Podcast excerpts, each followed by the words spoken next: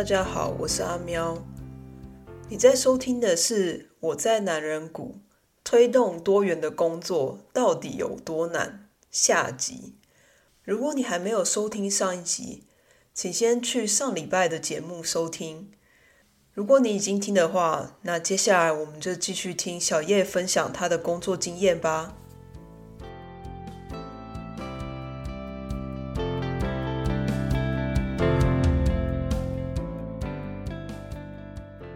我还蛮好奇的，就是像我自己本身的话，就比较常讲到美国或是台湾。那不知道在英国的工作场合啊，或者学校有没有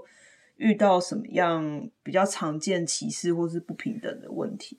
其实我我那个时候想了一下，我觉得还蛮多的。但是我最近呢，最常碰到的，然后大家会来询问的一个问题，就是所谓的 microaggression 这个词，我觉得。有点难解释，但是基本上以以我的理解跟我的经验来说，大概是这样子。就是呢，呃，例如说以现在的英国大学的环境呢，大家多少都已经知道说，例如说种族歧视啊、性别歧视啊的样貌。那所谓的 microaggression 呢，它就是一种比较每天生活上看似没有问题。的一些歧视的言语或是行为，但是其实呢，它还是会造成就是呃弱势族群非常大的影响。那讲白了就是呢，例如说在大学中，其实大家都知道有些话是不能说的，有些事情是不能做的。这种明目张胆的一些 种族歧视、性别歧视的话呢，其实大家都知道说这个不应该出现，这个不应该讲。可是是那种生活中在互动上啊，嗯、对人的态度上啊，你可能会有一种无意识的，就是对待别人的方式，那会让对方感到他不被尊重，或是不被重视，然后或者是说，当我。例如说，以我的经验好了，我就觉得好像哪里怪怪的。你到底是因为我的性别呢，还是因为我的种族呢？你才会说这样子的话？然后对方的回应可能是说：“啊，你想太多了啦。”嗯，我人生最讨厌人家说的就是“我想太多”，就是这是一个思考过程。我们觉得哪里怪怪的，我们当然会去想。可是像这样子对我说“你想太多了”，其实就是一种。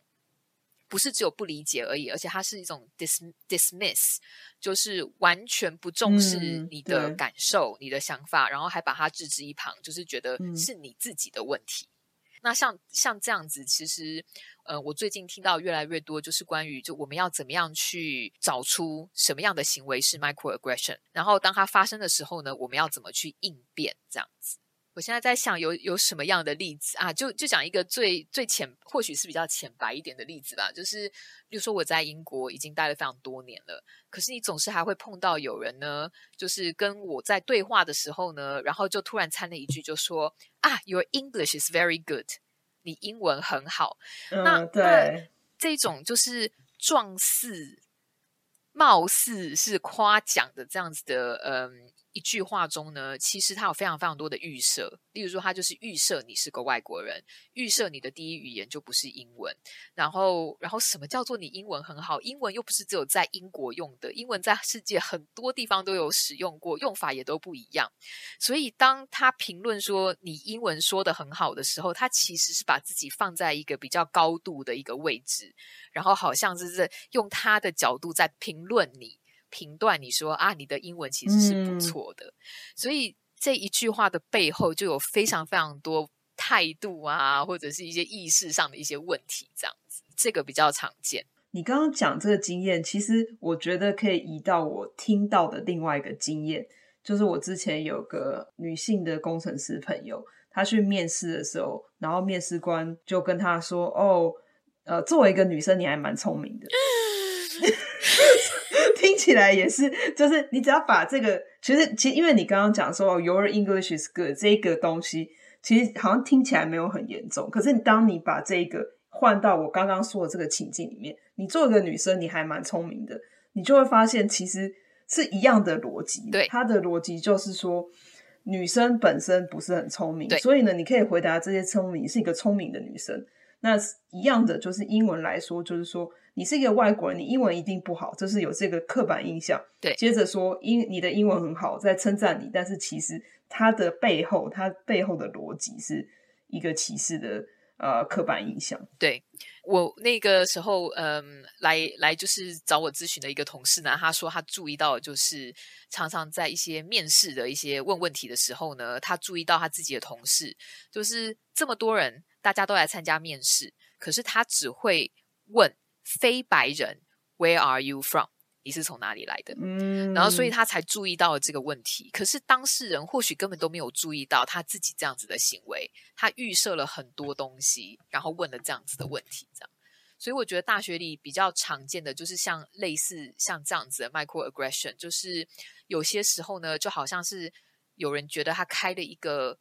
没有什么问题的玩笑。或者是像刚刚我们提到的这些，他的一些评论，可是其实背后是带有非常多的歧视跟刻板印象的，这个比较常见。嗯，你刚刚提到就是呃，Where are you from？就是你从哪里来？嗯、呃，你的原来的出生地是哪里的？这个呃，我也觉得是一个非常非常不容易被发现的 microaggression，甚至有些人会觉得他问这一句话其实是表达一种友善，对，他对外国人的友善。可是当这个问题到我身上的时候，我就有点疑惑，就是说，呃，我我我有一半的人生都已经在国外度过了，那我到底是？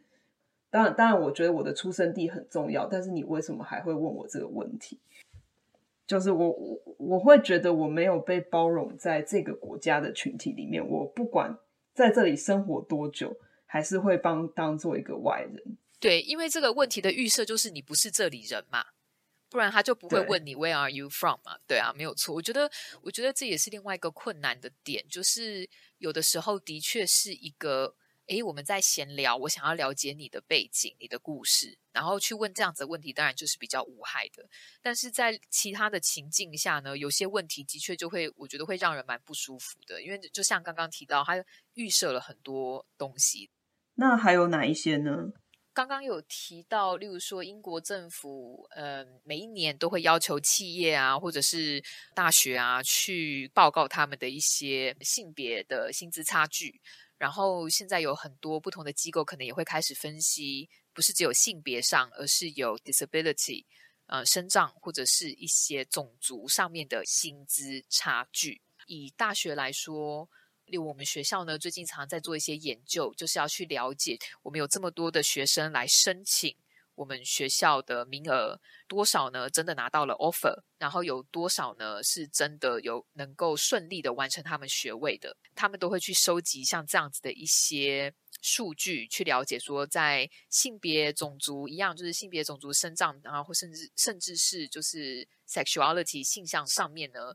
会不会有一些结构跟文化上的影响，导致于有一些弱势群体的学生没有办法顺利的毕业，或者是他们做了选择，就算我拿到了 offer，我也不愿意来这个学校。那原因是什么？对，嗯、所以有很多，这是一个蛮大的一个计划，就是在不同的阶段呢，都需要能够去追踪那样子的数据，跟去了解个人经验。以学校来说，我觉得有些时候。嗯，有一些比较属于小众的群体，有的时候可能会被忽略。例如说，大家都预设说，通常会去上大学的学生都是高中毕业，嗯、然后十八岁，然后就进学校。但是，当然有非常多的人，他是选择先去工作，已经出社会了，然后他再回到学校，然后去就学。那所以。就有不同的年龄层上的差距，那他们的经验呢，可能就会有所不同。所以，我们常常在英国的话，它叫做 mature student，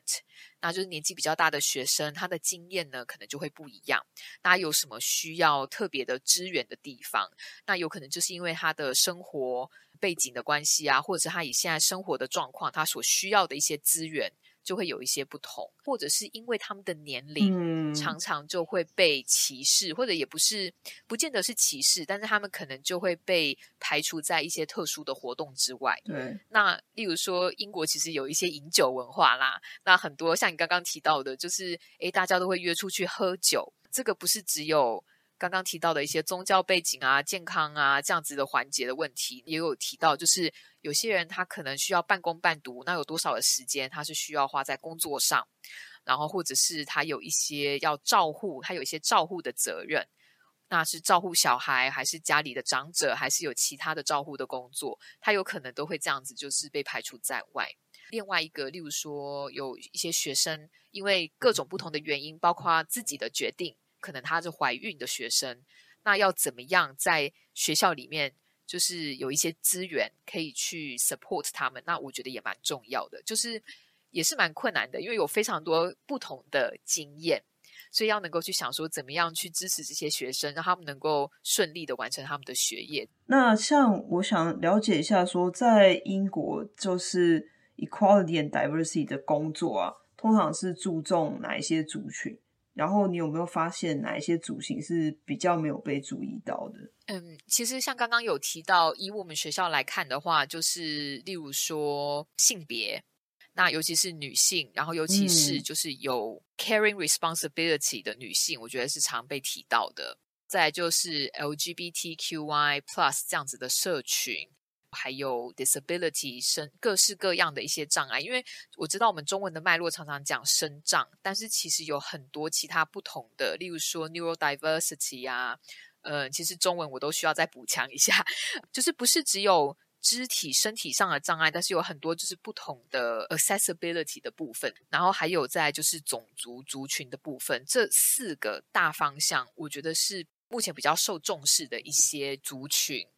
然后常常就是有很多不同的计划，会尽量往这些方向去思考这样子。但是我觉得相较之下，因为刚刚提到的，嗯，种族、性别，然后 sexuality 性向跟这个，嗯，disability 这些，这个呢，其实他们都是属于英国法规里面有受保护的这样子的身份。另外一个，我觉得以英国 来说非常重要，但是没有被包含在里面的呢，是社会阶级，就是 class。这个议题，这个部分呢，我觉得是相较之下比较没有被注意，但是慢慢的，我觉得越多也有越来越多的讨论，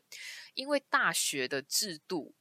本身来说，其实就是一个精英制度，它的那个历史背景就是你一定是社会的精英，然后有足够的资源跟财富，你才有办法上大学。其实它是有这样子的一个脉络，所以大家常常会预设，就是说你在大学里面。能够进大学的话，你当然不是只有努力，然后有那样子的资质。其实你的社会背景其实通常是比较偏、比较优渥的。所以我觉得社会阶级是有的时候大家会忽略的部分，或者是像保障名额，像台湾有类似像保障名额的。那我觉得常常呢，就会有人会说有这种说法，就是啊，你要是没有保障名额的话，你怎么可能进得来？啊、然后这个本身，我觉得也是一种非常歧视性的，因为我们忽略了说，他们其实所拥有的社会资源，其实是跟很多人是不一样的，所以让他们比较不容易进学校。还有一些另外一个在谈的，就是例如说，呃，英文叫做 Romani，好像台湾不知道有没有类似的说法，但是其实就是在讲这个族群，它其实是比较是漂流的，然后会是 traveling。或许台湾是不是用吉普赛人这样子的说法？嗯，但是这个英文已经有被挑战了，就是这个词好像是有一点歧视意味的这样子。这个议题呢，也慢慢的逐渐被讨论，因为其实他们在英国社会上是非常非常受歧视的。但是因为他们的肤色是白人，所以他有的时候在讨论种族族群跟阶级的时候呢，常常都没有被讨论到，对，比较容易被忽略。嗯，我觉得在美国也是。比较少在讲，呃，也会讲到社会阶级的部分，像比如说，啊、呃，有一些黑人，他如果在学校，在比较好的学校，比如说常春藤的名校里面的时候，然后大家就会觉得说，哦，你一定是因为，比如说你练某一项体育运动才可以进来这个学校，对，或是你是因为保障名额才可以进来这个学校。然后你刚刚讲那个吉普赛人啊，我觉得确实是有一些负面的印象在里面，对，尤其我我对。中文这个吉普赛人这这个名词最大的印象就是我小时候看的故事书，只要提到吉普赛人，他们一定是呃偷东西、偷偷拐抢骗的族群。对，呃，所以我就觉得呃很有意思，因为我还蛮好奇说，在英国就是所谓的 Romani，他们是什么样的一个族群？就是说他怎么样 self identify 他自己 Romanian，因为可能。他已经在英国住了很长一段时间，对，没错。他是怎么样自己去认同自己是 Romanian？我觉得这个真的就很复杂，而且有可能就是你跟个人在聊的时候，每一个人的就是自我认同又会不同。但是像你刚刚说的，嗯、因为其实英国的话常常会用 travelers 这个这个词来、嗯、来叙述他们，但是就像你刚刚说的，阿喵，他们可能已经在英国住了非常非常久了，然后家族都已经在这里定居了好几十年了。同样的问题就是，那你怎么能够用 traveler 这个词去定义他们呢？所以，所以我觉得的确是一个蛮复杂的议题。所以，我觉得这个蛮难的，可能就是要看说你跟个人在聊的时候，每一个人他的个人跟家庭的经验都不太一样。但是，因为有那样子的历史背景，就像你刚刚说的，在故事里面呢，他们常常被叙述的就是从一个地方移居到另外一个地方，所以有一些刻板印象，就是好像这些人在这个地方待着都不用缴税，都不用跟随当地的法规。但当然，这些都是错误的。这不是真的是像这样子的呃一个叙述方式，或许他们的生活方式跟生活上的文化跟很多本地的人有所差别，所以呢，常常就会被当成一种外来者。然后其实就跟有的时候，我觉得跟我们现在在讲的所谓的 immigrant，好像你有点格格不入的，我们把你当成一个外来人一样，所以就不去接纳你。我觉得其实是有一些像这样子的感觉，所以他们的形象。有的时候就会被恶化，嗯，对，对，所以我觉得也是一些刻板印象的投射，还是会有。了解。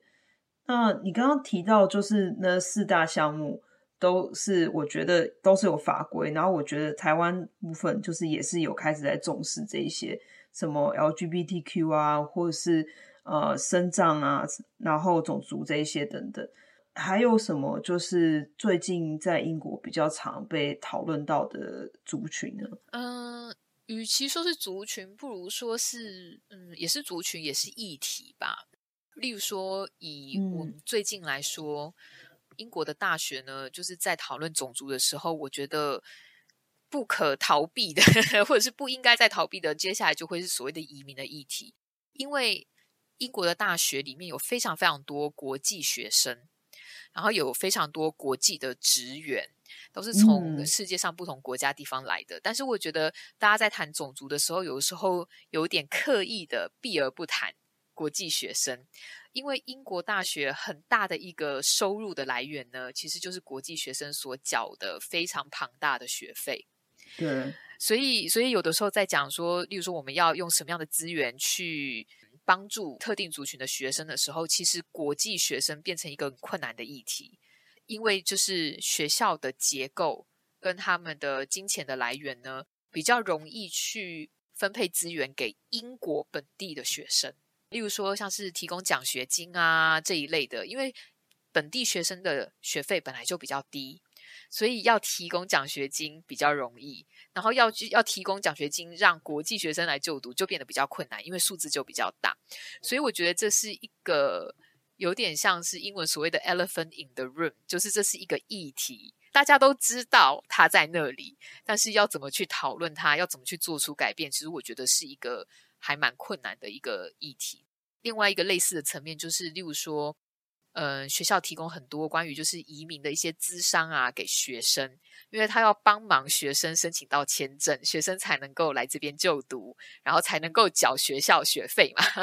没错。但是，但是另外一方面就是，例如说国际的职员，好了，我觉得相较之下，反而没有提供这么多。在移民法规上啊，或者是实际申请签证过程中的那样子的协助，所以我觉得这是一个目前越来越多我们非白人的同事，大家常常会提的，因为我们有非常多非白人的同事，就是来自于世界各地，所以现在大家就会开始提说，你要怎么样去支援我们这些国际职员，其实是非常非常重要的。那还有呢？最近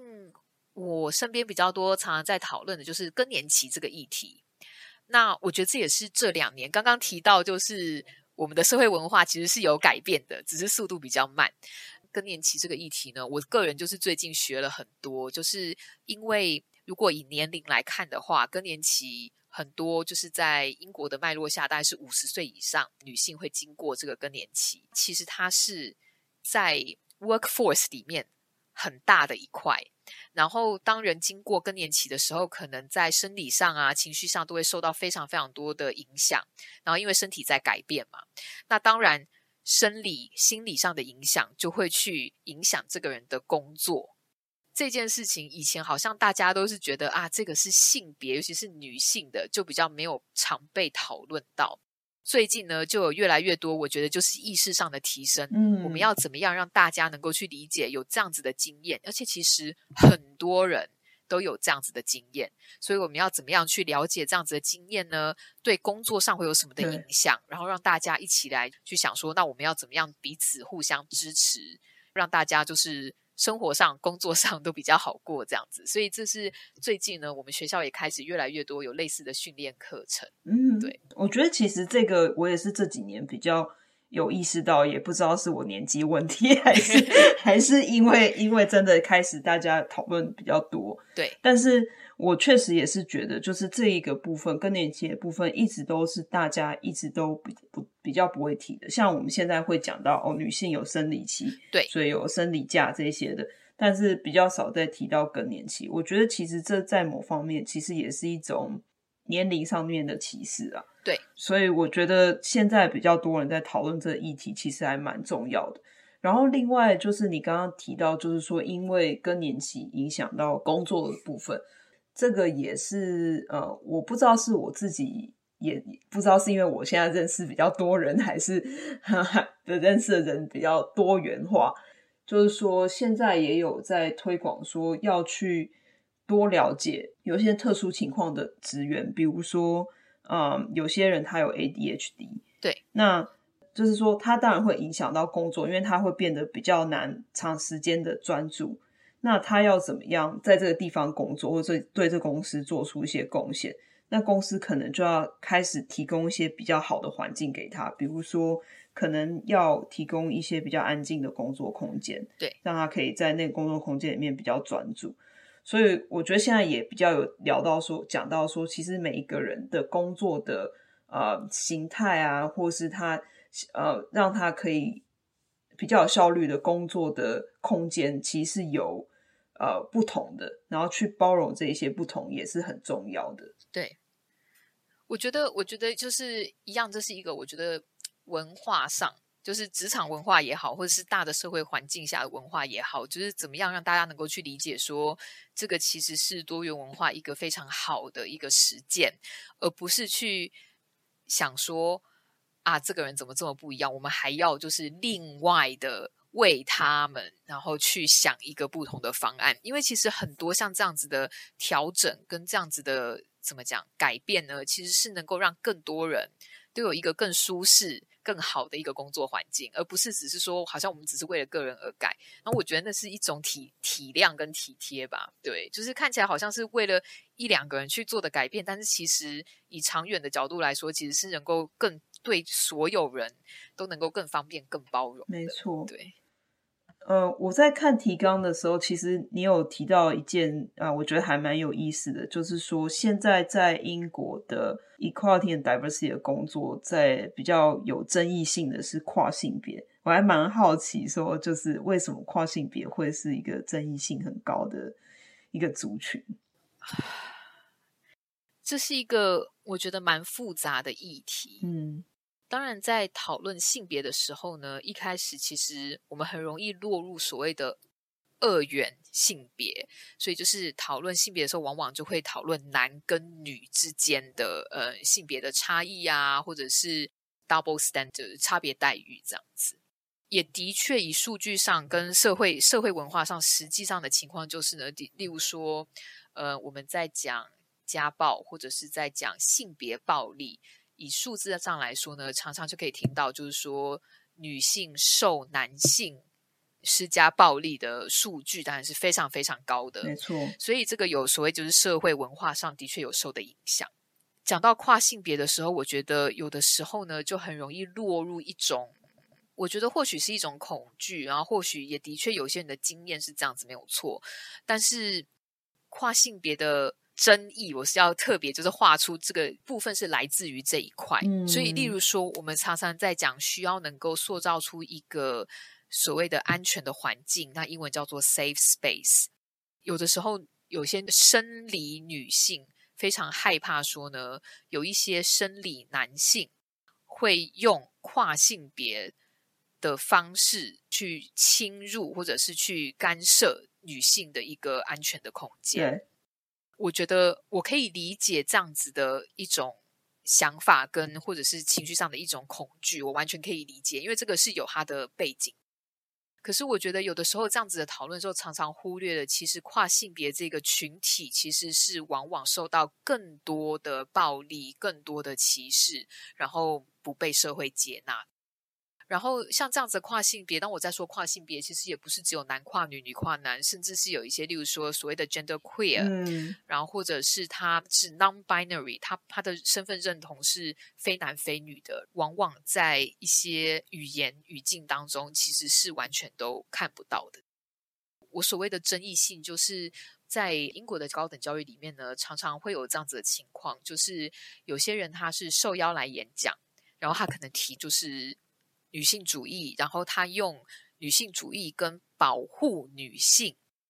来讲的一些其实非常非常歧视跟伤害跨性别这个群体的一个议题，这样子。嗯嗯、那那我觉得这个就是所谓的争议，就是我我讲争议的时候是有去放一个很大的问号的，就是这是争议吗？还是说只是没有好好的听到不同的经验跟不同的故事？我们当然懂，当我们想要争取。性别平等、性别平权的时候呢，我们当然就是要考虑像这样子，就是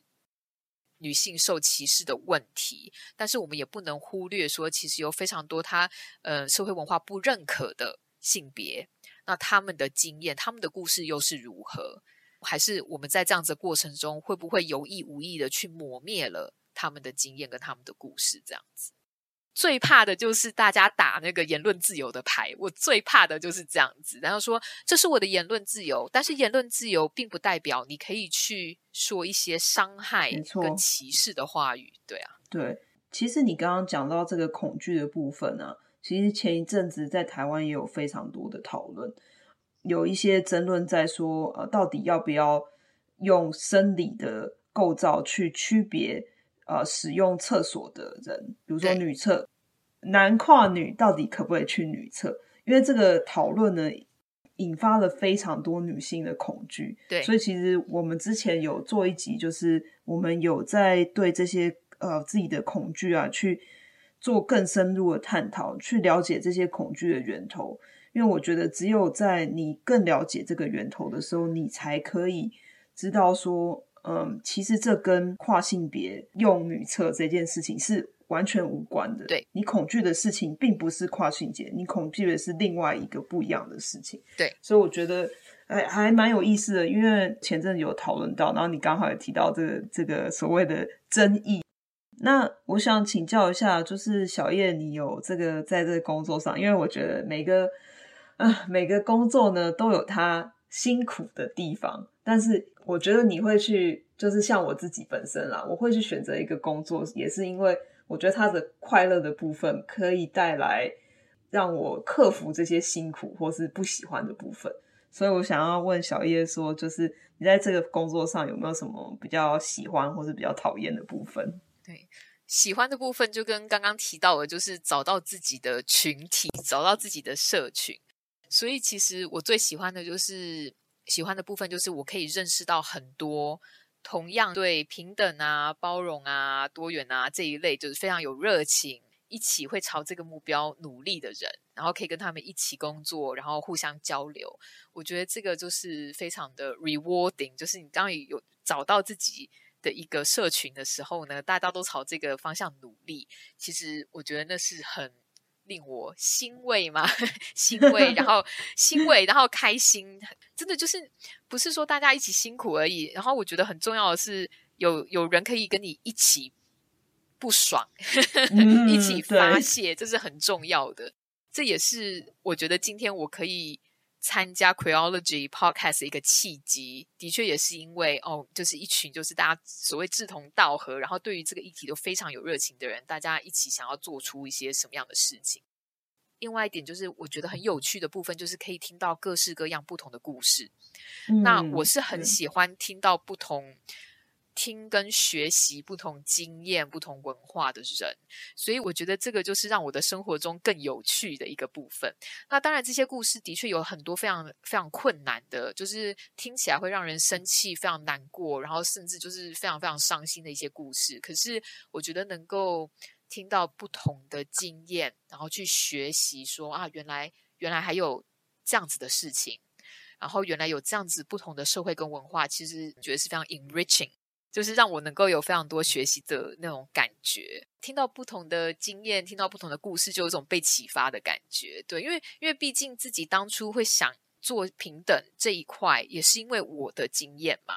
所以去学习到说啊，原来大家的生长的背景啊，或者是文化呀，这些都有所不同的时候，就会去想说，那我们怎么样能够再去努力，去针对大环境或是体制上做一些改变。所以我觉得这些都是。我觉得很喜欢的部分就是那个你认识的人这样，然后讨厌的部分呢，就是 我觉得，例如说我现在的工作好了，有的时候就是会变成这一个庞大体系中的其中一个齿轮的那种感觉。如果在这样子，我自己的工作职务就是在这样子的体制中，有的时候我会觉得，那我要到底要能够做什么去改变它？很怕说自己变成了那个体制的一部分，然后反而就是没有办法去做出实质的改变。有的时候我会有这样子的担忧。例如说，这样就就举举个例子，我觉得可能会比较清楚一点。例如说，呃，现在很多学校它能够提供的一些资源，或者是一些帮助学生能够顺利的完成他们学业的这一些政策吧，其实是非常非常的 disconnected，非常的分散。假设今天有一个学生，那他可能有一些 disability，那他就要去 disability office，然后让他们去给他一些相当的资源。但是同样的，例如说他可能需要心理上的智商，那他就去找学校的智商师。但是学术上有什么样的状况的时候呢，他就去，他就得去依赖他的学术上的指导老师。前一阵子有一个同事就来找我，就说他碰到了一个很困难的一个议题，就是我呢。当初申请到了一个计划，找到了一个奖学金，设立了一个奖学金。然后我们呢所找到的这一个博士生呢，就是因为他有个人的经验，然后个人的经验呢导致他有这样子的工作的背景呢，文化的环境，所以他非常的适合来做这一个研究。嗯，所以实际上就是学术经验跟他的人生经验跟碰到的挑战，以及他所需要的咨询，这一些其实全部都是合为一体的。是，但是学校里面的资源却是这么分散的。那如果是这样子的话，我们要怎么样去支持他？而不是说他每次到了一个不同的 office、不同的一个办公室，他都要重新去解释他自己的个人经验，所以这就是他那个体系下的一些问题。然后变成是说，哦，我们就要想有有什么样不同的方式啊，重新去设计一套能够支援他的方案，然后去想说，那我们之后要怎么样支援类似的学，就是有类似经验的学生，嗯，就是。很难直接做成非常快的改变，所以就是这就是一个分工太细的困扰，就是变成说每一个东西都有人各司其职，但是当你需要一个比较全面性的帮助的时候，就变得有点困难，因为你就变成说你要找三个不同的人，然后跟他讲一件事三次，然后每个人的观点又都不一样，因为他们的专业背景也不一样，所以我就觉得哇，这都是分分工太细的困扰，太难了。对对，而且他们其实，我觉得对方需要的这个学生会需要的是一个比较全方面的一个帮助，而不是分开来看，因为这个其实就是同一个议题。然后另外一个就是让我最近有一点沮丧嘛，frustrated，就是有一点无力的一个议题，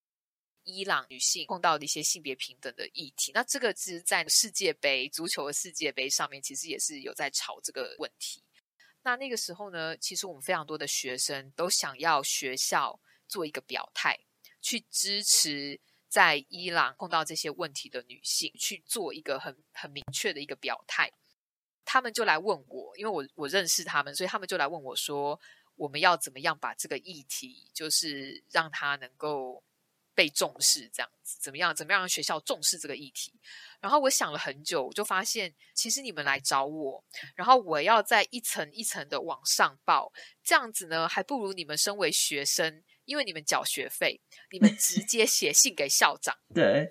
还会比较受重视。嗯，因为在我这里呢，可能会在不同的过程中就被挡下来，或者是他们会告诉我说：“哦，我们已经有做这个了，我们已经有做那个了，我们不需要再去特别的，就是去做一个声明。”但是如果学生因为缴学费，他们其实就是跟顾客一样，没错，然后学校就会比较重视他们的声音，所以就变成是说，我知道体系上面运作的问题。那我只能告诉他们说，其实最有效率的方法就是不要经过我，直接到最上面的人去，然后他们比较会直接给你回复。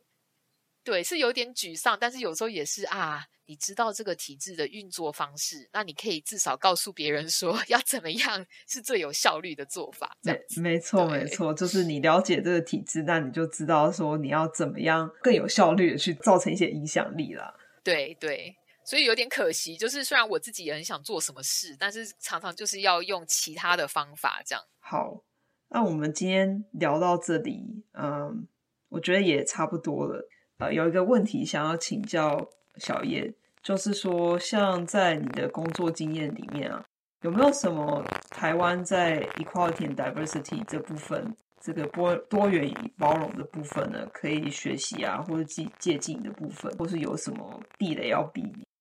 说说实在话，我有点不太确定，就是台湾在这一块，就是以平等啊，就是多元啊这一块的，目前的就是进展如何。然后我常常听到，我觉得应该就是我，我常常听到，但是我我有时候觉得自己在自己的同温层里面，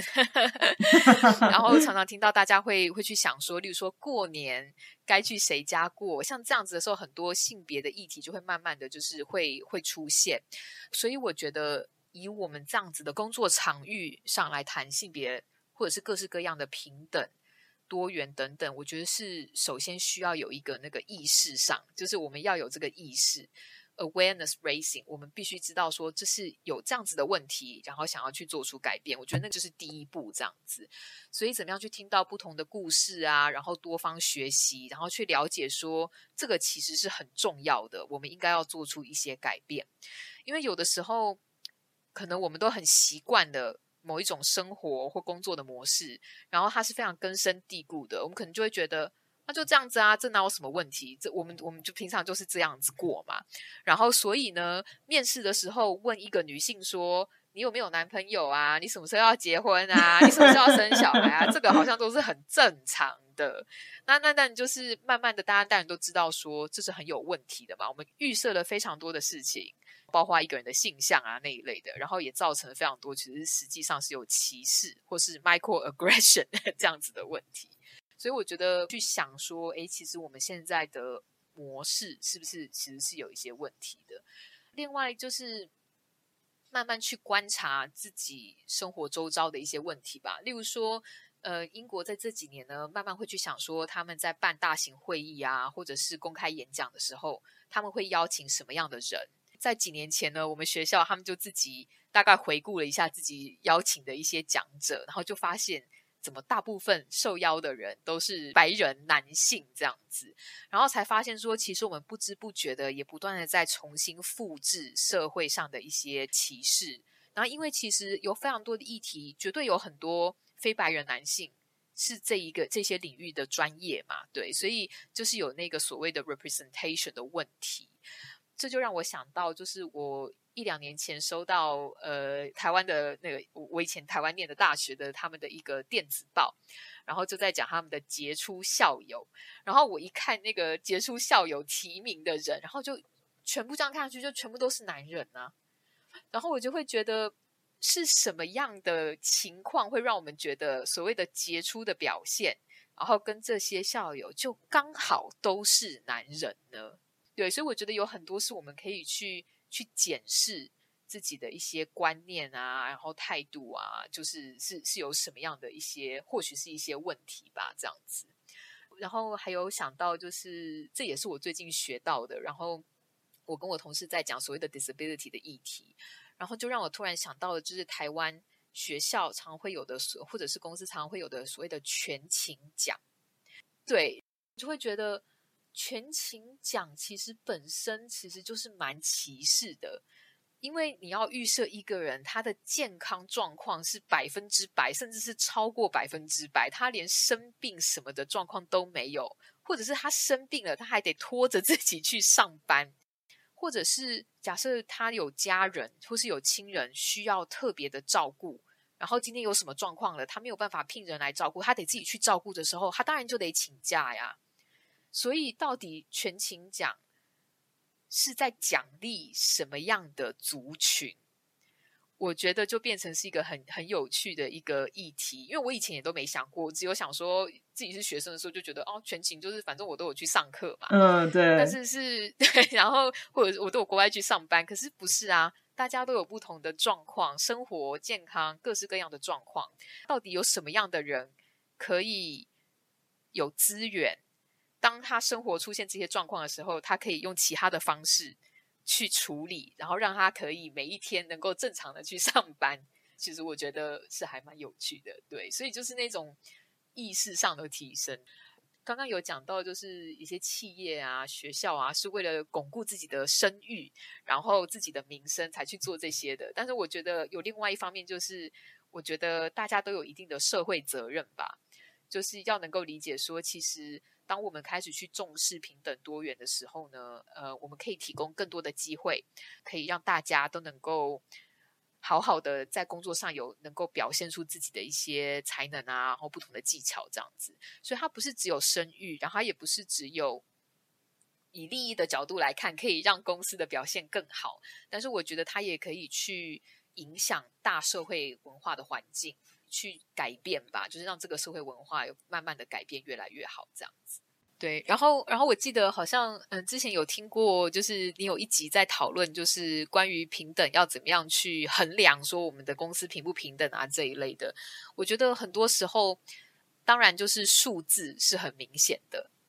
但是就是你可以去衡量说，例如说薪资上有没有差距啊，或者是你的男女比例有没有很。比较平衡啊这一类的，可是刚刚提到性别上呢，其实越来越多，也不是只有男女的二分。如果你没有办法用五十五十这样子的方式去去衡量什么叫做平衡，什么叫做平等的话，我觉得就要去想说，诶，我们是不是应该不只看表面上的数字？或者是表面，因为很多时候大家都会看一个人的外表去预设一个人的性别跟种族啊族群，